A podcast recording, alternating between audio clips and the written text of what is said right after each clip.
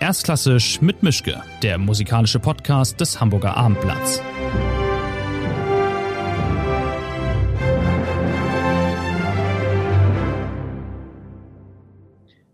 Schönen guten Tag zu einer neuen Folge von Erstklassisch mit Mischke. Es ist November. Wie immer bin ich noch in meinem kleinen Arbeitszimmerchen und mein Gast ist woanders. Diesmal ist es eine Sopranistin. Ich weiß gar nicht, wo Sie jetzt sind, ob in Feuchtwangen oder in Berlin, aber auf jeden Fall ist es Christiane Karg. Schönen guten Tag und toll, dass Sie da sind. Hallo, guten Tag. Es freut mich, ich bin in Feuchtwangen, denn Berlin gibt es nicht mehr. Ah, okay, gut. Feuchtwangen, dann fangen wir damit doch mal mit dem Wichtigsten an. Wir beide haben ja was gemeinsam, das wissen Sie nicht. Also ich weiß es, aber Sie, Ihnen wird es neu sein. Wir sind beides Kinder von Konditoren. Also Sie in Feuchtwangen und ich in Flensburg. Also meiner war im Bäckerchor, mein Vater, und Ihre hat sie zu den Salzburger Festspielen mitgenommen. Also aus Ihnen ist was geworden. Ach, ja, aber ich glaube, ähm, das ähm, ich war ja auch hier in der Kleinstadt in allen möglichen Chören und äh, aber die Grundlage, also ich glaube, jeder in jedem Beruf können äh, Eltern ihre Kinder zur Musik bringen. Und mein Vater war einfach sehr begeisterter Opernliebhaber und ja, jetzt äh, war mein Traum mit ganz als ganz kleines Mädchen schon Sängerin zu werden und das ist jetzt irgendwie auch geglückt und mhm. es ist nach wie vor wirklich mein Traumberuf. Auch in so einer schwierigen Zeit wie jetzt möchte ich keinen anderen Beruf haben. Jetzt haben Sie mir schon das Stichwort gegeben. Ich wollte eigentlich die unschönen Sachen erstmal ein bisschen umschiffen, aber wir haben jetzt November. Wie ist die Situation jetzt für Sie? Wie hat sie sich in den letzten Wochen dargestellt? Wie fühlt sich das an? Das sind die Fragen, die Sie wahrscheinlich nicht mehr hören können, aber es tut mir leid, es ist halt so. Ich bin eine der Glücklichen, denn ich habe Arbeit. Und ähm, die ersten Wochen natürlich da im Frühjahr waren ganz schwere Wochen. Also weil man einfach, ich habe doch total gearbeitet. Ich habe bei Carmen mein Rollendebüt als Michaela in Berlin gemacht.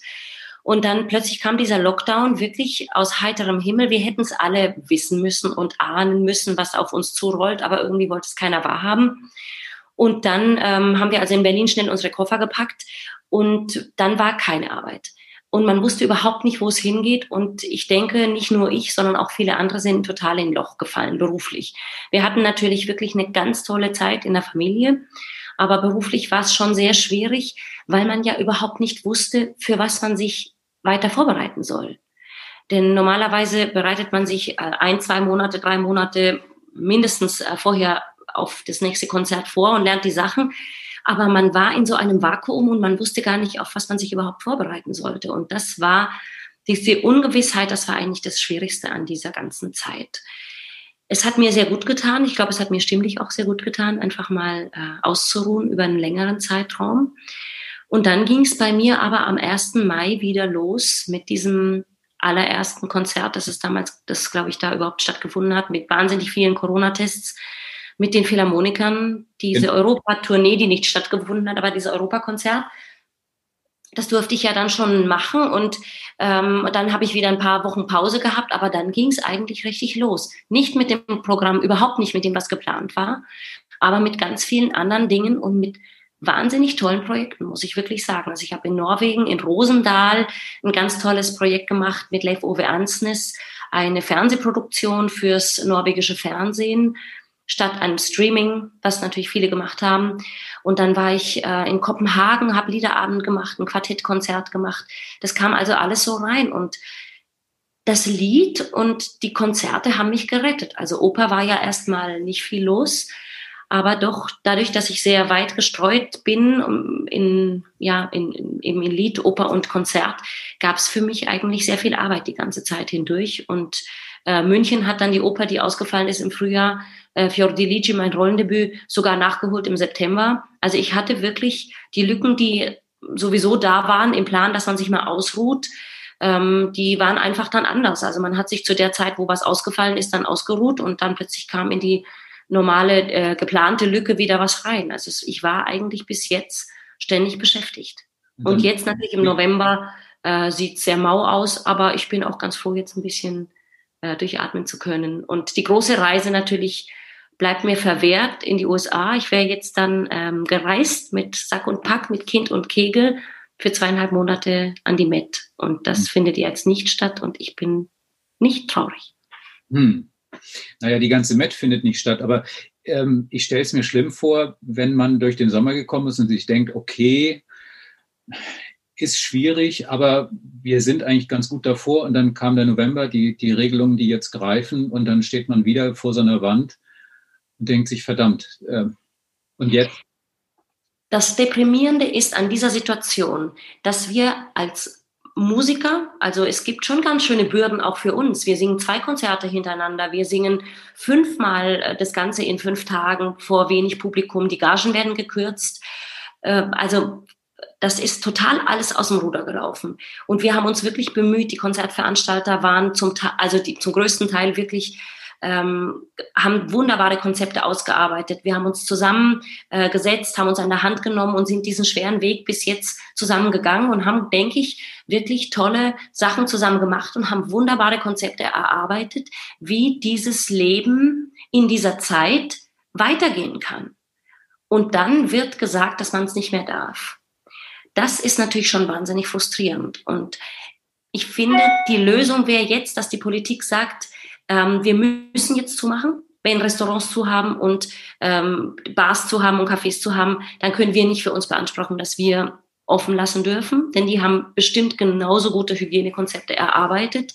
Also das wäre ähm, der falsche Weg. Wenn, dann müssen wir, ich, ich denke, man hätte noch viel mehr zumachen müssen weil, weil das einfach die Verteilung überhaupt nicht gerecht ist, dass wirklich ein Stillstand wieder stattfindet, ein kurzer und der aber sehr effektiv ist und dann mit anderen äh, Mitteln wieder neu rangeht. Äh, aber das, dem ist nicht so. Also wir sind wieder, wir stehen wieder äh, vor der Arbeitslosigkeit und wieder vor diesem Lockdown.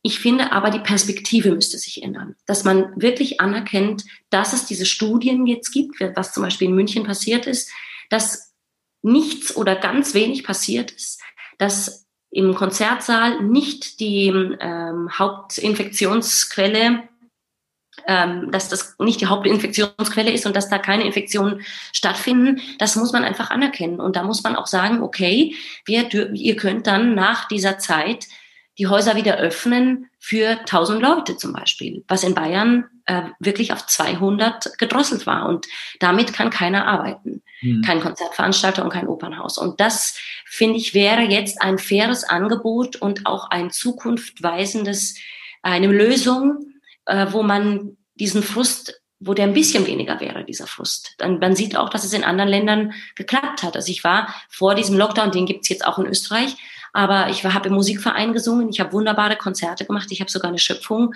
dort gesungen, vor keinem ganz vollen Saal, aber doch vor einem gut besuchten Saal. Und so hat doch der Musikmarkt dort ähm, war nicht, ist nicht ganz zum Erliegen gekommen wie bei uns. Mhm. Und da finde ich, müsste man jetzt schon dran arbeiten, wie es weitergehen kann, wie es aussehen kann nach diesem Stillstand wieder.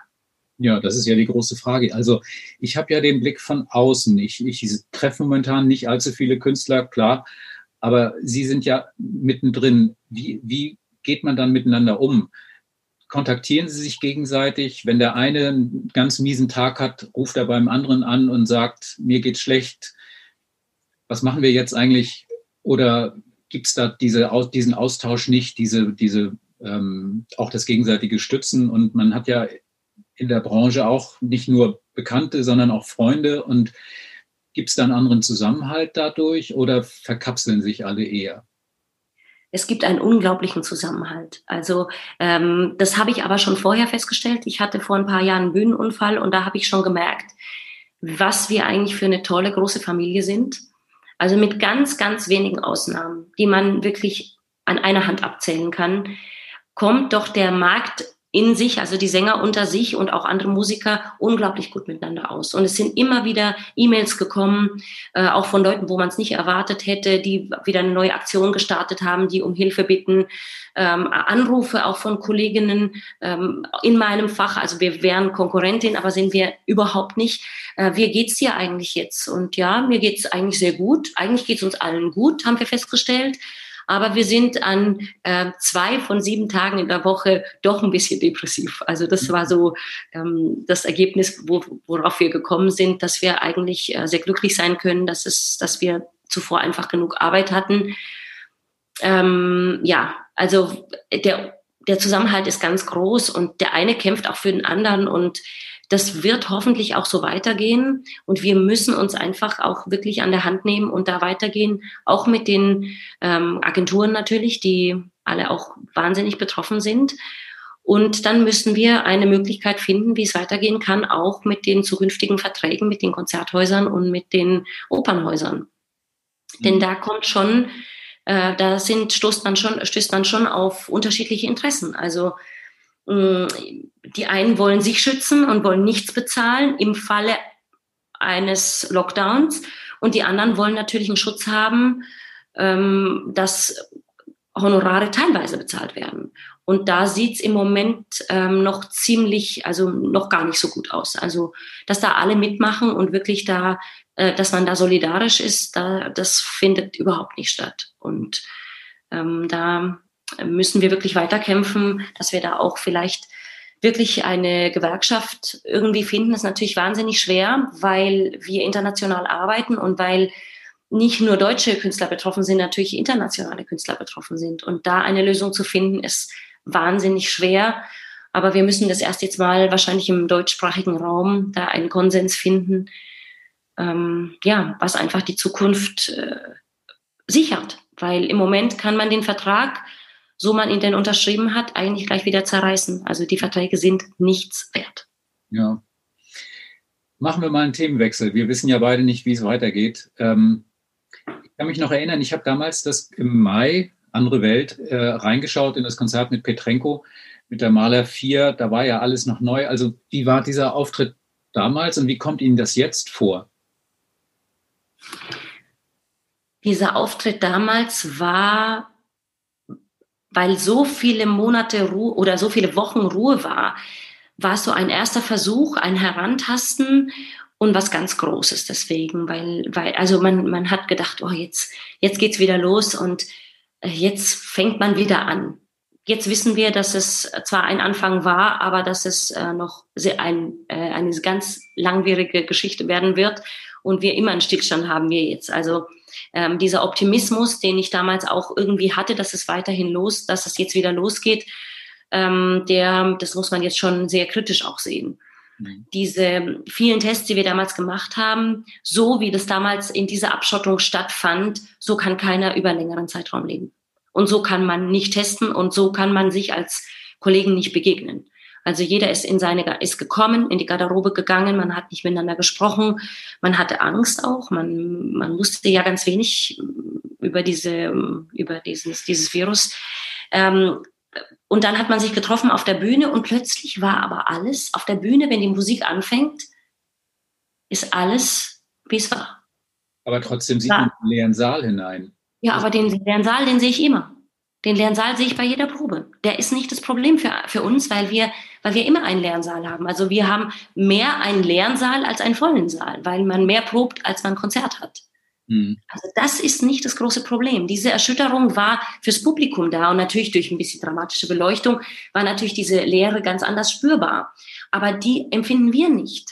Mhm. Es war angenehm, kein, kein ähm, Dazwischenklatschen zu haben oder kein, keine Huster und eine unglaubliche Konzentration und man darf es gar nicht laut sagen, aber Kirill Petrenko hat dann gesagt, oh, so leise müsste man so müsste man es immer haben, so leise, ähm, was natürlich nicht geht, aber ähm, wir waren alle so glücklich, aber wir konnten uns gar nicht begegnen, auch nach dem Konzert. Jeder musste die Maske sofort wieder aufsetzen. Äh, man hat sich nicht umarmt, man hat sich nicht diese Erleichterung, man konnte die gar nicht zusammen genießen, weil, weil man gar nicht wusste, wie man, also man darf nicht miteinander umgehen. Das war so ein totales Verbot.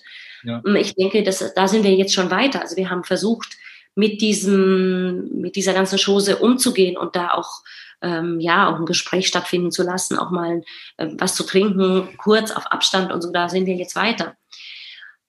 Aber ähm, es war ein ganz wichtiges Konzert. Die Schwierigkeiten waren für mich eben andere, dass man diese, diese Unnahbarkeit und diese, dieser Nichtkontakt war, das hat meinem Herzen viel mehr wehgetan, als jetzt kein Publikum zu haben. Die ähm, Kameras, weil ja wirklich viele das Konzert auch angeguckt haben, habe ich eigentlich gänzlich ausgeblendet, weil man so lange keine Musik genossen hat und vor allem keine anderen Instrumente. Ich hatte ja vielleicht schon ein Klavier, aber ich hatte ja niemanden, der mich als Orchester, zwar klein, aber äh, doch vorhanden begleitet hat und Dirigenten, das hat, das war wirklich sehr beglückend und und dann habe ich da alles drumherum auch vergessen und bin da ganz eingetaucht und habe mich sehr frei wieder in diesem Moment gefühlt und gemerkt, dass ich doch ohne die Musik und ohne mein Singen nicht leben kann. Hm. Ach. Kommen wir mal auf ein anderes Spezialkonzert. Ähm, Sie hatten ja auch noch ein anderes, einen, einen, anderen sehr besonderen Termin in Ihrem Lebenslauf. Sie waren hier, wann war das? Im Juli 2017 bei der Elbphilharmonie G20-Sause mit Beethoven 9 und den mit den versammelten Weltmächten im Publikum. Wie war das eigentlich? Meldet sich dann vorher der BND und filzt bei Ihnen die Garderobe durch oder müssen Sie Ihren Lebenslauf vorlegen? Was war das überhaupt für ein Gefühl, auf der Bühne zu stehen, Beethoven 9 zu singen und dann sitzen da Putin und Trump und Erdogan und Merkel und ich habe bislang noch niemanden aus der Perspektive gesprochen, der mir erzählt hat, wie das eigentlich wohl gewesen sein mag. Also es gab viel Kritik. Äh, ich habe auch Social Medias ähm, haben ähm, geglüht und ich ähm, habe das Gott sei Dank abgegeben an jemanden. Also ich habe, der mir dann nur das gefiltert ein bisschen weiter reicht, weil ich möchte äh, da mich nicht zu sehr ähm, in meinem in meinem Leben stören lassen und in meiner Kunst irgendwie. Also mich interessiert das nur sehr bedingt. Aber es gab sehr viel Kritik. Wie können Sie es wagen, an so einer Veranstaltung zu singen? Für, wie können Sie es wagen, für Herrn Trump zu singen? Mhm. Und dann habe ich mir gedacht, wie kann ich mich rechtfertigen? Und dann habe ich äh, an die Worte gedacht, was ich denn singe. Alle Menschen werden Brüder. Und ich kann das wirklich in der Beethoven 9 dem Herrn Trump entgegenschreien. Und wir können ihm das wirklich, es wird wahrscheinlich nichts nützen, wie, äh, ich meine, er ist unbelehrbar, aber diese Möglichkeit hat man. Und das haben wir als Musiker. Und ja, ich bin kein Politiker und äh, mit meinen Mitteln muss ich versuchen, Menschen zu erreichen. Und ich denke, dass doch das ein großes Zeichen war, dass dort die Beethoven 9 ähm, musiziert wurde. Und ich habe nur gesehen, wie Herr Macron zu Herrn Trump sich rübergebeugt hat, als es dann losging. Genau. Äh, das ist jetzt unsere Europa. Hymne oder so muss das geheißen haben oder äh, jetzt geht's los oder sowas, weil Herr Trump hat es wahrscheinlich noch nie diese Musik gehört. Ähm, und dann irgendwie so. Und das konnte man natürlich äh, sehen. Und das war schon ein sehr ergreifender Moment. Und ähm, ja, ich möchte es nicht missen. Natürlich war alles absurd. Es war total abgeschottet. Ähm, man musste seine, ähm, seine Karte da abholen, man musste sich ausweisen, man wurde was bestimmt durchleuchtet, auch ähm, den, der, äh, ja, der ganze, die ganze Bio wurde von Agenturen im, äh, von vornherein eingereicht. Man musste schon äh, Stunden zuvor im Gebäude sitzen, durfte man nicht mehr raus und, und so weiter. Aber ja, das hat man irgendwie in Kauf genommen, ähm, weil es natürlich auch was ist, was, wofür man nicht alle Tage gefragt wird. Und an so einem Beispiel sieht man wieder, in so einem Beispiel, in, doch zu so einem wichtigen Meeting wird die Musik gefragt und werden die Künstler gefragt, mhm. ob sie denn musizieren. Ja. Und jetzt, wo wir so komplett ähm, systemunrelevant sind, sind wir doch für sowas unabdingbar. Und immer wieder werden, wird man gefragt, dass man doch so ein wichtigen, wichtiges Konzert mitgestaltet. Also das ist eine, eine sehr komische Sache jetzt, wie man da auch der Politik begegnen soll, die uns so äh, verleugnet. Und dann sehe ich doch, wie jetzt zu einer Trauerfeier da im Fernsehen ähm, ein Streichquartett auch äh, in dieser Corona-Zeit bestellt wurde, so kurz vorm Lockdown. Also sowas darf man dann machen. Also bei Beerdigungen und äh, wichtigen Ereignissen darf dann der Sänger seinen Mund aufmachen und der Geiger gerne spielen, aber ansonsten soll man schweigen. Das ist also eine ganz komische äh, Sache im Moment. Hm. Jetzt haben Sie mir wunderbarerweise genau ein Stichwort auf den Elfmeterpunkt gelegt. Beerdigung. Ihre ersten Auftritte, habe ich zumindest gelesen, waren auf Beerdigungen und auf Hochzeiten in Feuchtwang und Umgebung, nehme ich mal an. Ähm, wissen Sie noch, was Sie mit der ersten Gage gemacht haben? Oh, das weiß ich nicht mehr. Äh, das, das wissen Sie nicht. Das kann ich nicht mehr sagen. Es gab ja damals, also ich habe damals in einem Beerdigungschor gesungen und das es war eine ganz tolle Tradition, die leider jetzt auch gestorben ist im wahrsten Sinne des Wortes. Das war ein Kinderchor. Aha. Und man ist, äh, man durfte, wenn man in diesem äh, Kinderchor gesungen hat, durfte man ein bisschen früher aus der Schule gehen, also nicht um eins, sondern um Viertel vor eins. Und dann musste man also da in die Friedhofskapelle, hat ein, eine schwarze Kutte bekommen und so ein kleines, ähm, ein Barett, ein kleines Hütchen. Ein schwarzes ähm, war angehalten, dass man doch nicht pinkfarbene Schuhe anzieht, sondern äh, etwas gedeckte Farben. Und dann hat man kurz geprobt und dann ist man wirklich zu dieser Beerdigung gegangen. Man hat vier Euro bekommen. Das weiß ich noch ganz genau. Man hat vier Euro verdient und der das Kreuz getragen hat, der erste, hat fünf Euro bekommen. Also es war ein Haufen Geld und am Ende des Monats wurde abgerechnet und es war entweder ein guter Monat oder ein, äh, ja, also ähm, sehr makaber, aber ähm, man bekommt als Kind schon sehr früh eine ganz tolle Einstellung zu so einer Beerdigung und zu so einer Veranstaltung. Und irgendwann wird jeder damit konfrontiert.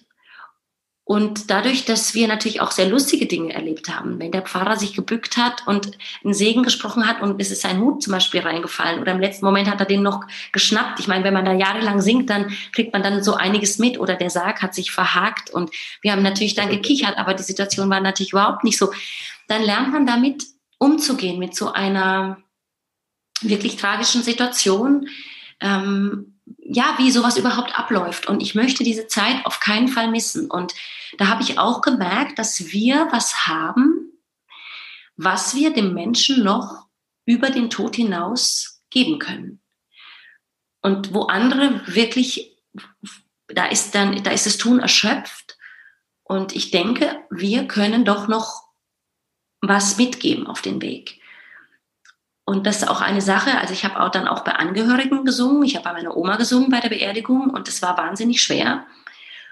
Aber meine Oma hat mir immer gesagt, was sie hören möchte. Also sie hat immer genau eine Wunschliste gehabt, also äh, was sie gerne hätte. Und dann habe ich gesagt, Oma, ich, ich singe dir das. Und man darf zuvor keine Träne vergießen. Man darf nicht anfangen zu weinen. Man muss so hart sein, dass man das durchhält. Und ich habe das wirklich geschafft. Und da, das sind so Momente im Leben, die, da muss man durchhalten, muss stark sein und das habe ich sehr früh da durch dieses, durch diese, dieses Singen da mitbekommen. Und ja, es war sehr hilfreich für mich. Mhm, okay.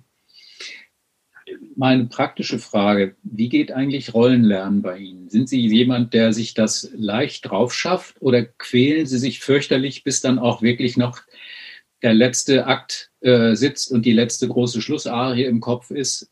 Da gibt es bestimmt Sänger, die das mehr oder weniger einatmen, dann sitzt das drin und andere arbeiten, rackern, ärgern sich, vergessen es dann doch wieder. Wie läuft es bei Ihnen? Es sind doch Stücke, wo man zumindest ein, zwei Arien schon mal gesungen hat. Mhm. Oder ein Duett oder ein Ensemble oder sowas. Bei den meisten Sachen. Da ist man dann schon mal sicher. Und dann gucke ich mir schon sehr früh an, was ist denn da noch? Was, was äh, gibt's denn da noch? Und dann wird alles markiert, also bei mir mit Rotstift und mit so Markern an der Seite, dass ich einen Überblick über die Partie bekomme. Und dann fange ich an, mich hinzusetzen und lese dann auch erstmal den Text. Und wenn es ein fremdsprachiges Libretto ist, muss man ganz anders arbeiten. Also da muss man sich echt hinsetzen, Wort für Wort übersetzen. Es sind zum Glück Sprachen, die ich spreche, so dass ich ähm, schon über die Wortbedeutung Bedeutung und die Syntax, wie das denn zusammenhängt. Ähm, also da weiß ich schon, wie das, wie das so, was jedes Wort für eine Funktion hat. Schwierig wird es dann, also unmöglich ist es im Russischen, wenn man es nicht mal lesen kann für mich. Mhm. Ich habe ich hab zwei Lieder gesungen, es war große Qual und ich weiß, dass ich keine Opernpartie auf Russisch singen kann, ohne dass ich wirklich Kyrillisch lerne. Also da müsste ich dann mich wirklich hinsetzen. Mhm. Ich habe angefangen, ein bisschen Tschechisch zu lernen, um einfach da auch ein Gefühl für die Sprache zu bekommen, als da eine Rolle anstand, in Hamburg übrigens, mhm. im Opernstudio. Also das, das habe ich dann schon gemacht und ähm, das nimmt, das ist sehr zeitintensiv, äh, eine, Fremdsprache, eine Fremdsprache. Und dann setze ich mich aber schon hin und lerne einfach die Musik und dann geht dieser ganze Klavierauszug zu einem Korrepetitor und dann äh, studiert man das zusammen ein. Und jetzt in, der Letz-, in den letzten Jahren habe ich mir schon auch immer die Sachen alle aufgenommen, nur die Klavierbegleitung, dass ich auch zu Hause alleine weiterarbeiten. Arbeiten kann. Wenn Sie aus einer Produktion raus sind, keine Ahnung, irgendeine Mozart-Oper oder was auch immer, und dann ist die abgespielt, dann kommt das nächste und dann ist vielleicht in acht Monaten ist die gleiche Oper wieder dran. Ist das dann mehr oder weniger auf Knopfdruck präsent oder müssen Sie das alles mühsam erst wieder aufwärmen und sich wieder drauf schaffen? Die nächste Rolle, die jetzt ansteht, ist Pamina. Pamina habe ich jetzt nun schon sehr viele Jahre im Repertoire und ähm, außer die Dialoge, die man sich immer natürlich äh, holen muss, kommt ja da, es gibt keine Striche, also natürlich gibt es die Corona-Fassung, aber wir gehen jetzt nicht davon aus, dass die kommt. Wir hoffen, dass alles wieder, ähm, dass wir alles ganz normal wieder stattfinden lassen können. Pamina bleibt Pamina, also da ändert sich nicht viel. Da muss ich nicht unbedingt mehr nach 100 Vorstellungen, nach 150 Vorstellungen jetzt ähm, reingucken, weil die letzte Pamina auch nicht so lange her ist. Mm, eine Susanna muss man immer noch mal kurz zuvor angucken. Da hat man natürlich die Proben noch. Ein Einspringer ist was ganz anderes. Einspringer musst du top vorbereitet sein. Also da muss man wirklich die letzten zwei, drei Tage lernen. Und da eine Susanna oder Contessa, was ich jetzt gemacht habe, muss man wirklich, wirklich sich hinsetzen. Die Rezitative, die sind doch sehr schnell aus dem Kopf draußen. Weil es einfach so wahnsinnig viel Text ist. Mhm. Da muss man sich schon hinsetzen. Und dann komplexere Sachen. Also Medison, da habe ich jetzt auch sehr viele Produktionen gemacht. Oft gesungen aber da muss ich auch jedes Mal mich wieder hinsetzen, auch wenn es nur drei, vier, fünf Monate her ist. Da muss man wieder nicht neu rangehen. Es ist alles wieder sehr schnell da, aber man braucht doch ein paar Tage, bis man da wieder reinkommt. Dann nochmal eine praktische Frage. Wie schön ist eigentlich Singen, wenn man schon am Anfang des Abends merkt, dass man bei 100 Prozent ist? Das ist jetzt eigentlich auf den Punkt genauso ist, wie es sein soll. Und das womöglich schon gleich zu Beginn eines Abends. Wie fühlt sich das an? Großartig, weil es einfach auch so selten vorkommt, dass man in Topform ist, dass man ausgeschlafen hat, dass man die Partie gut kennt, dass man keinen Kollegen-Einspringer hat, dass man optimal vorbereitet ist. Also da kommen viele Dinge zusammen und ähm, normalerweise wünscht man sich ja vor der Vorstellung toi toi toi und man geht auch bei einer, wieder, auch bei einer Wiederaufnahme, bei einer, in einer Serie, geht man doch zu den Kollegen und sagt dann immer, oder der, der Dirigent kommt, wie fühlst du dich heute? Und dann sage ich immer, ja, ich sag dir, wenn ich den ersten Ton gesungen habe. Denn man kann sich einsingen, so viel man will. Man weiß es bei der ersten Phrase, weiß man, wie es um die Stimme heute bestellt ist. Das ist ganz seltsam. Und da weiß man dann, boah, heute läuft's. Und dann kann man natürlich dann ganz beglückt singen. Die Krux ist allerdings, wenn man sich so super fühlt, dass man natürlich auch nicht haushalten muss und sich den Abend nicht einteilen muss. Den man, man mit einer Erkältung muss man sich den Abend gut einteilen und vielleicht am Anfang doch auf Sicherheit ein bisschen singen, was das Publikum gar nicht unbedingt merken muss. Aber für einen selber, man kann sich an so einem super Abend dann aber auch verausgaben, weil man zu früh alles gibt. Dann ist aber die natürlich logische zweite Frage, wie schlimm und übel ist es denn dann, wenn man am Anfang des Abends merkt, man ist bei 60 Prozent und mehr wird es auch nicht? Man muss ganz kontrolliert singen man muss wirklich sich auf die Technik besinnen, auf sein Handwerk besinnen. Deswegen ist es so wichtig, dass das alles so sitzt. Also, und dass die Partie einen nicht überfordert, wenn man auch krank ist. Also, ich sage immer, eine Partie kann man wirklich erst, wenn man sie zehnmal gesungen hat hintereinander, wenn man so eine ganze Neuproduktion mit den Endproben durchgestanden hat, die sind nämlich echt anstrengend. Und dann Hauptprobe, Generalprobe, was meistens jetzt keinen freien Tag mehr äh, zulässt dazwischen ein freier Tag und dann Premiere, dann ein freier Tag und schon die erste Vorstellung. Wenn man das mal überstanden hat, dann ist es okay.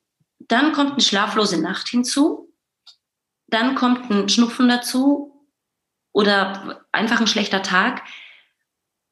Und dann zeigt sich so, ob die Partie einen wirklich überfordert oder ob es genau das Repertoire ist, was man im Moment eigentlich singen kann. Jetzt sind Sie aber immer eher bei den, wie soll ich sagen, bei den technischen Dingen gewesen. Ich meine jetzt wirklich emotional. Man steht da und denkt sich, oh Gott, oh Gott, oh Gott. Wieso stehe ich hier? Was mache ich hier eigentlich? Naja, wieso, wieso stehe ich hier, denkt, denkt man sich eigentlich vor jedem Auftritt. Also vor jedem ersten Auftritt denke ich mir immer, warum mache ich das? Vor jedem Liederabend vor allem, weil da so wahnsinnig viel Text im Kopf sein muss. Ähm, hoffentlich schaffe ich das. Aber eigentlich, wenn ich wüsste, dass ich es gar nicht schaffen würde, hätte ich jetzt für meine Person abgesagt. Und das kommt ganz selten vor. Also ich weiß, dass ich mich auf meine Stimme irgendwie verlassen kann.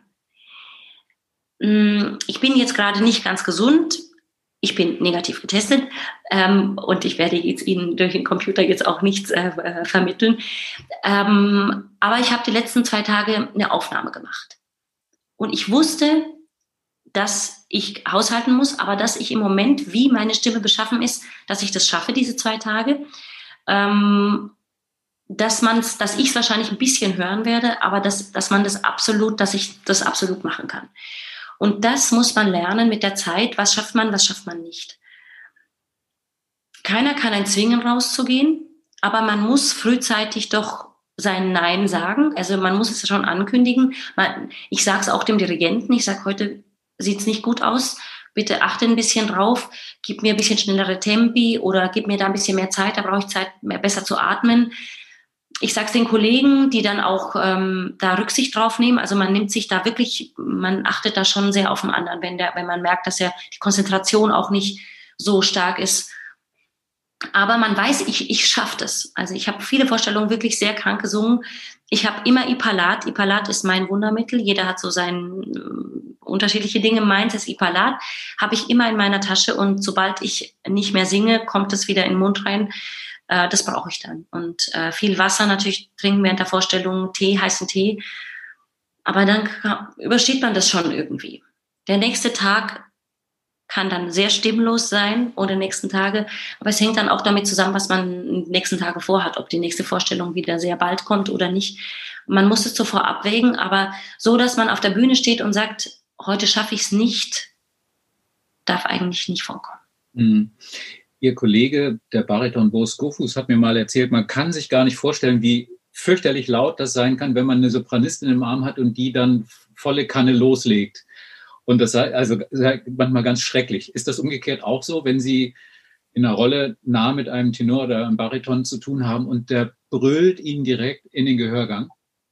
Also Boskofus hatte noch keinen Tenor im Arm, nehme ich an. Ja. denn, denn das ist das ähm, größte Übel, sage ich jetzt mal. Also ähm, eine Sopranistin, eine Laute neben einem zu haben, kommt vor, einen lauten Bariton oder Bass neben einem zu haben, kommt vor, aber laute Tenöre, die einem direkt ins Ohr singen, äh, kommt sehr oft vor. Also da muss man dann gucken, wie man sich am besten ähm, wegdreht, weil Tenöre kann man das, denen kann man das manchmal schon sagen, nicht allen, aber vielen kann man das schon sagen. Könntest du mich bitte ein bisschen von der Seite eher da, da singen und mich nach vorn drehen? Ja, aber es nützt nichts. Die hm. werden genauso wie der Frontaltenor. Ja, also ähm, ja, das ist so das lautste und ähm, schlimmste eigentlich, ähm, was was sehr oft vorkommt. Mhm, okay, also sind schon Freundschaften deswegen zerbrochen. Nein, natürlich nicht. Also man kann da wirklich auch sehr sehr trennen. Äh, ja, aber es kommt doch oft vor. Also dass, dass Tenöre dann oft unkontrolliert sind. Auch äh, wenn man bei den Proben, wenn man gepackt wird, dann ist es immer so ein so leichtes Zupacken und nicht nur bei Tenören, es kommt auch bei, bei anderen Sängern vor. Auch bei einer Königin der Nacht ist mir das vorgekommen. Die hat mich nie so, äh, gar nicht so hingeworfen als Pamina, nimm hier diesen Stahl, siehst du hier diesen Stahl oder so bei dem äh, Dialog. Und plötzlich in der Vorstellung fliege ich da über die komplette Bühne und ich falle hin, weil die so in Rage war und es in der Probe nie so war. Und ich habe mich nie so halten müssen, sondern musste mich eigentlich immer selber hinwerfen. Und in der Vorstellung schmeißt die mich da über die Bühne. Also das dann natürlich auch aus dem Moment raus und so eine Bauchsache. Aber da erschrickt man dann schon, wenn das bei keiner Probe so war und da plötzlich in der Vorstellung ähm, ja, dann wirft es einen zu Boden. Das, das passiert schon manchmal, also, dass man da einfach die Kontrolle ähm, verliert. Ich bin doch sehr kontrolliert und ich mache in der Probe nicht so viele Dinge anders, aber manche Kollegen proben und dann ist die Aufführung. Und dann singt man 100 Prozent mehr, man gibt 100 Prozent mehr und man, ähm, ja, verliert komplett die Kontrolle. Hm, aber das vergisst auch die Szene. Aber dafür ist der Beruf ja auch da, dass man hin und wieder mal aus sich herausgehen kann. Ein anderer Teil Ihres Berufs ist, Sie sind auch Intendantin. Sie sind im, beim Kunstklang bei Ihnen zu Hause in Feuchtwangen Intendantin. Als sowas muss man ja auch mit Politikern sprechen. Fällt Ihnen das leicht als Künstlerin oder kennen Sie eh alle aus der Blaskapelle oder vom Fußballverein? Ich glaube, Feuchtwangen hat so 12.000 Einwohner. Ich glaube noch ein bisschen weniger. Also Intendantin möchte ich jetzt nicht sagen das wäre ein bisschen äh, zu hoch gegriffen. Ich, äh, wir haben damals diese Reihe, die Stadt hat, ist auf mich zugekommen und hat mich gefragt, ob ich dann nicht so eine Reihe mit meinen Kontakten gern aufbauen möchte. Und ich mache das mit dem Kulturamt hier. Also ich kümmere mich nicht um Verträge und ähm, ich lasse einfach meine Kontakte ein bisschen spielen und lade meine Bekannten und Freunde mit interessanten Programmen zur Kammermusik hier ein. Äh, ja, ich kann im Stadtrat meine Stimme erheben, weil ich sehr viel reise, weil ich sehr viel unterwegs bin, weil ich diesen Beruf habe, der mich doch, äh, ja, der einfach sehr in der Öffentlichkeit stattfindet. Deswegen kann man als Künstler mehr Dinge sagen und ich habe weniger zu verlieren, als wenn es jetzt meine Schwester machen würde, die das Café nebenan hat, die äh, doch sehr viel mehr aufpassen muss, dass man niemandem auf den Schlips tritt. Und das ist, glaube ich, der, das, der große Pluspunkt, den wir haben, wenn wir ähm, ja, als Künstler können wir einfach laut sein und wir können Dinge anprangern. Die Kunst kann Dinge sagen, die andere Leute sich nicht trauen können. Ich, das ist kein Vorwurf. Ich, also ich, das, das kann man, kann einfach kein anderer, kann die Stimme so erheben und in der Kunst, ja, der ist Künstler. So wird es dann abgetan. Man mhm. kann auch zu einer Veranstaltung gehen, wo der Dresscode super schick ist und dann kommt der Künstler total verratzt. Dann heißt es auch, es ist der Künstler, den, das lassen wir mal durchgehen. Ja. Also ähm, man hat schon so ein bisschen einen Freibrief und den muss man nutzen. Und den müssen wir auch jetzt nutzen, um einfach auf die Missstände, die in der Gesellschaft, die es einfach gibt, nicht nur jetzt für uns, für die Kunst, deswegen ist es im Moment auch so schwierig für mich, jetzt nur für die Kunst meine Stimme zu erheben, weil ich meine Schwester nebendran sehe, die mindestens genau die gleichen Probleme hat und die noch einen, die nicht nur für sich selber verantwortlich wie ich äh, ist, sondern die auch noch ein Riesengeschäft hat und sehr viele äh, Leute, die sie auch versorgen muss jetzt in dieser schwierigen Zeit. Äh, deswegen können wir nicht für uns beanspruchen, dass wir die Theater aufmachen und die Restaurants können aber zubleiben. Also das ist sehr komplex, diese ganze Angelegenheit. Deswegen hört man von mir auf der rein musikalischen Ebene auch wen, wenige Dinge. Ich denke, man muss das einfach im Größeren sehen und da Möglichkeiten schaffen äh, für, fürs Miteinanderleben für alle Bereiche. Mhm. Und aller, jeder Bereich ist systemrelevant in unserem System, weil jeder gerne ins Kaffeehaus geht, weil jeder gerne zum Metzger äh, geht, weil jeder gerne in ein Konzert geht, weil jeder gerne in Gottesdienst gehen möchte oder also jeder gern, möchte gerne im Fußballverein sein, sein Training absolvieren oder in, in die, ähm, ins Fitnessstudio gehen. Jeder hat nur andere Wünsche.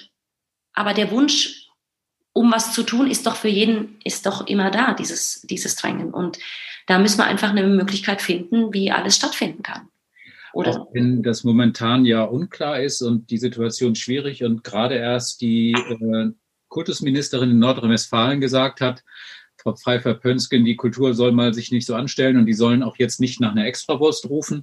Glauben Sie denn, dass durch die Situation, wie sie jetzt ist, dass wenn das alles sich mal wieder einpendelt und normaler wird und erträglicher wird, dass man anders und besser und mehr auf Kulturschaffende hören wird, weil man jetzt gemerkt hat, dass es sie gibt?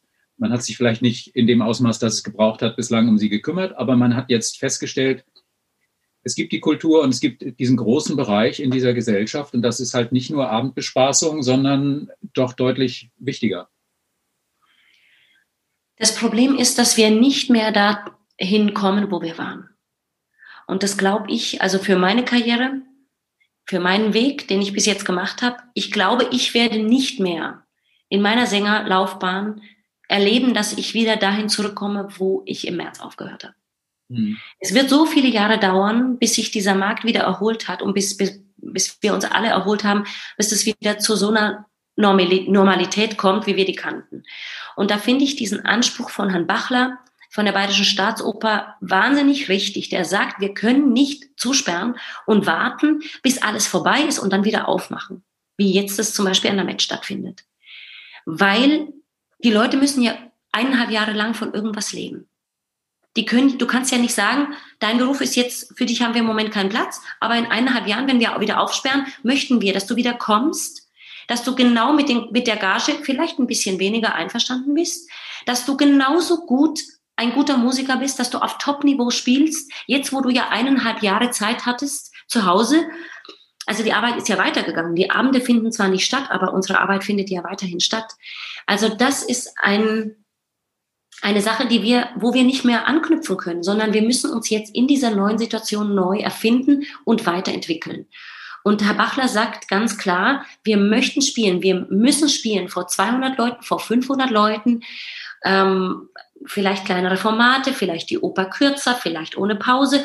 Das sind alles Adaptionen. Aber jetzt zuzusperren und jetzt zu sagen, wir spielen gar nicht, das, kann, das können wir nicht machen. Ja. Und die große Chance ist für uns, dass wir eben jetzt, ähm, dass wir uns wieder auf die kleineren äh, Sachen, zum Beispiel auf den Liederabend, zum Beispiel auf die kleineren, ähm, zum Beispiel mehr Mozart wieder spielen, mehr Haydn spielen, mehr Mendelssohn. Wenn jetzt die große Malersymphonie und ähm, ja, Maler 8 geht im Moment einfach nicht, ähm, dann muss man sich auf andere Stücke konzentrieren. Und dass es da viele Möglichkeiten gibt, dass man sich öffnet jetzt. Wir haben diese tollen Konzerthäuser, aber wir können die im Moment nicht so bespielen. Vielleicht können wir aber was in der Kirche machen. Vielleicht können wir hier in Feuchtwangen was in der Scheune machen, was ich jetzt an Weihnachten äh, versuche. Mhm. Äh, mit ganz kleinen Sachen, mit kurzen ähm, Projekten, die die Leute genauso ansprechen sollen, aber wo ich dann einfach fünf hintereinander machen kann. Mit einer halben Stunde oder mit 20 Minuten, das schaffe ich. Mit einer Lesung, mit, mit einem Lied dazwischen. Dass es einfach keinen Stillstand gibt. Und ich finde, ähm, also die Kunst soll sich mal nicht so haben, das ist schon ein starkes Stück. Also sowas müssen wir uns auch nicht gefallen lassen. Und da müssen wir auch die Stimme erheben, ähm, weil dann werden wir eben wieder so benutzt. Denn wenn man uns dann braucht, dann dürfen wir nämlich gern Streichquartett äh, für so eine Trauveranstaltung spielen, denn es ist ja nett, wenn man ein bisschen Musikumrahmung hat. Mhm. Und das, das darf nicht vorkommen. Das Gute am Schrecklichen ist ja gewissermaßen, dass man womöglich, wenn alles wieder äh, sich in anderen Bahnen bewegt, dass dann die Begeisterung und die Dankbarkeit für Musik, für Theater eine ganz andere und wohl hoffentlich eine viel größere sein wird, weil die Leute endlich wieder das bekommen, was ihnen Monate gefehlt hat. Ist das ein Trost jetzt in dieser Situation, dass sie sich denken, okay, jetzt applaudiert keiner, aber wenn ich wieder da bin, dann wird es viel lauter, als es je vorher war? Bei jedem Konzert, das ich bis jetzt gemacht habe, auch wenn das Publikum um das Viertel dezimiert ist oder äh, um drei Viertel dezimiert, also wirklich, wenn nur ein Viertel Publikum vor einem sitzt. Die Leute, auch wenn sie nicht schreien dürfen, Sinne im Moment dazu angehalten, nicht lautstark Bravo zu rufen. Es kommt so oft vor, dass jemand ruft, danke. Mhm. Es kommt so oft vor. Und das gibt einem einfach auch wieder ein gutes Gefühl, dass man nicht total fehl am Platz ist. Denn im März und im April hat man sich nämlich wirklich so gefühlt, dass man gar nicht mehr existent sein darf. Und wir das natürlich auch nicht gewohnt waren, applaudiert auf der großen Bühne und im nächsten Moment in der Versenkung verschwinden muss, soll und muss. Also die, dieser Sturz war schon wahnsinnig krass. Der hat uns auch wahrscheinlich die meisten auch sehr auf, die, äh, auf den Boden der Realität wieder zurückgerufen. Ähm, aber es war schon ein krasser Absturz für, für alle und für diese ganze Branche.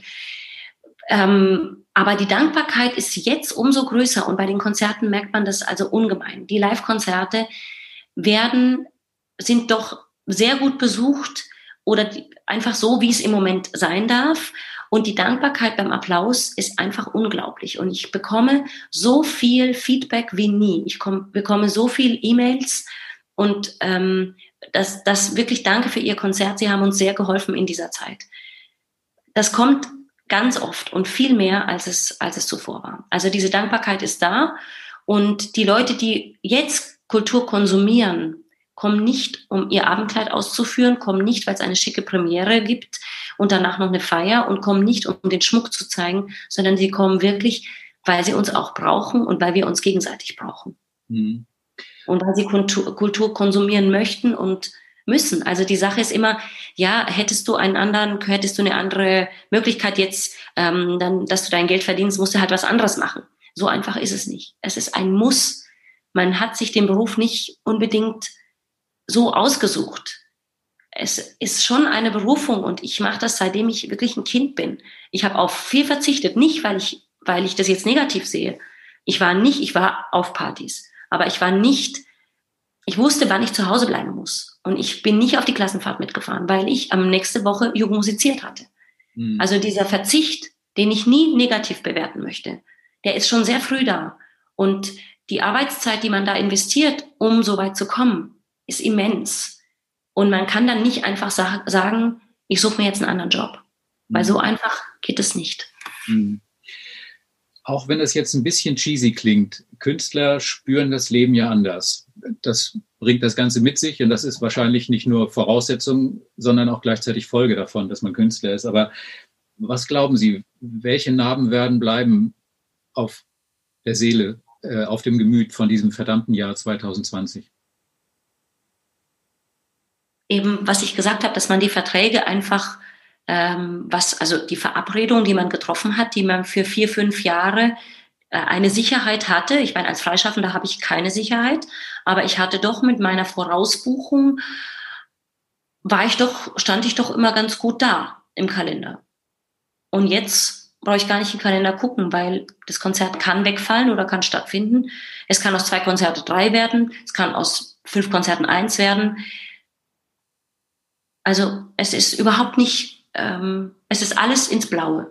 Geplant, gedacht. Ähm, das ist schon ein Problem, das, glaube ich, jetzt in den Köpfen so langsam stattfindet. Also, dass es auch im nächsten Jahr nicht, sich nicht verändern wird. Wir, wir sind im Januar, wenn dann das Jahr 2020 endlich vorbei ist, werden wir trotzdem so weitermachen müssen.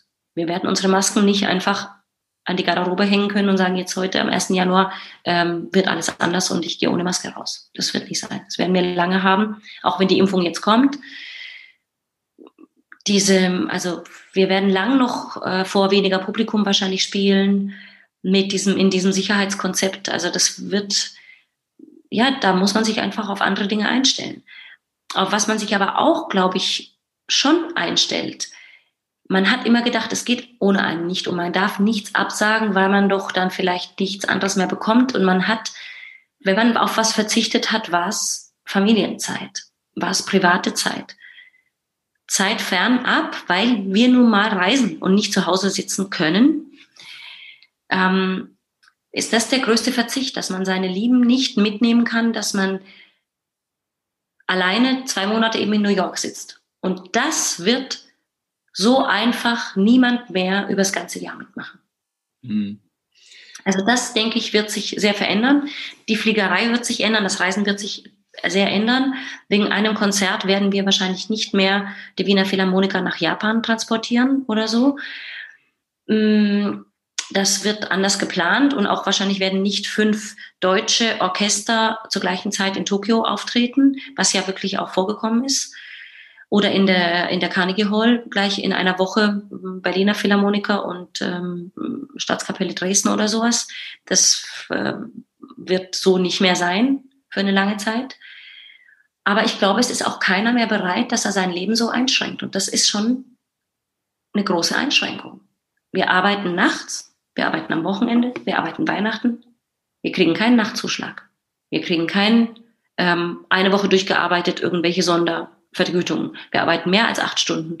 Ähm, Feiertagszuschlag, äh, das gibt's alles nicht. Und das muss man auch sehen. Also in der Fabrik werde ich anders bezahlt. Und das ist bei uns alles in diesem Budget schon drin. Mhm.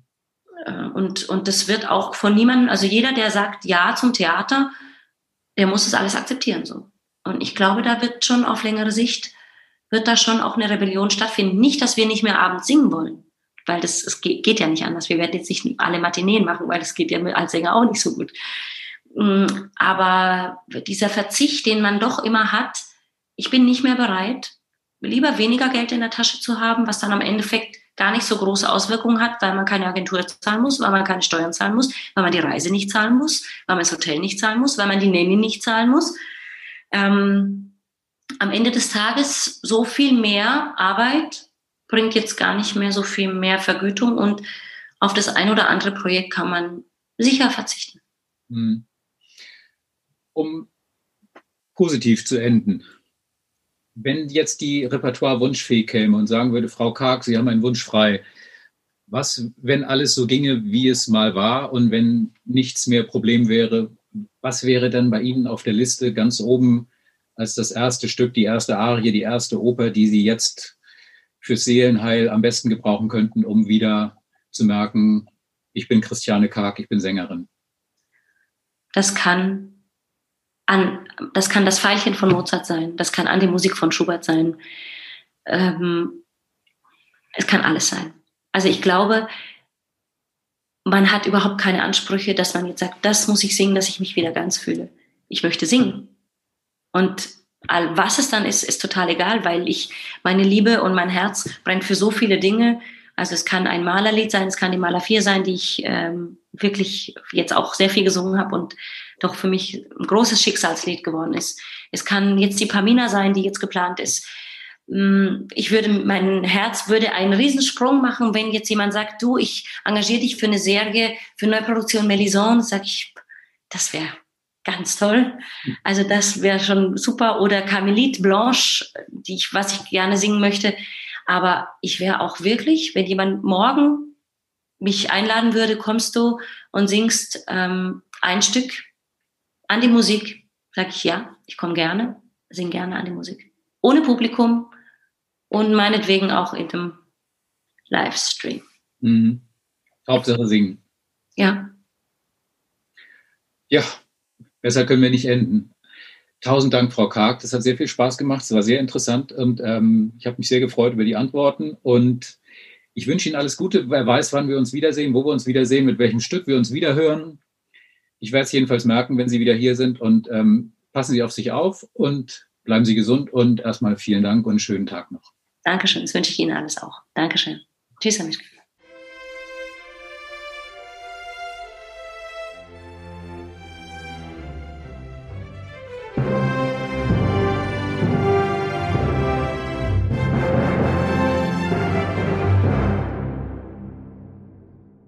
Weitere Podcasts vom Hamburger Abendblatt finden Sie auf abendblatt.de slash podcast.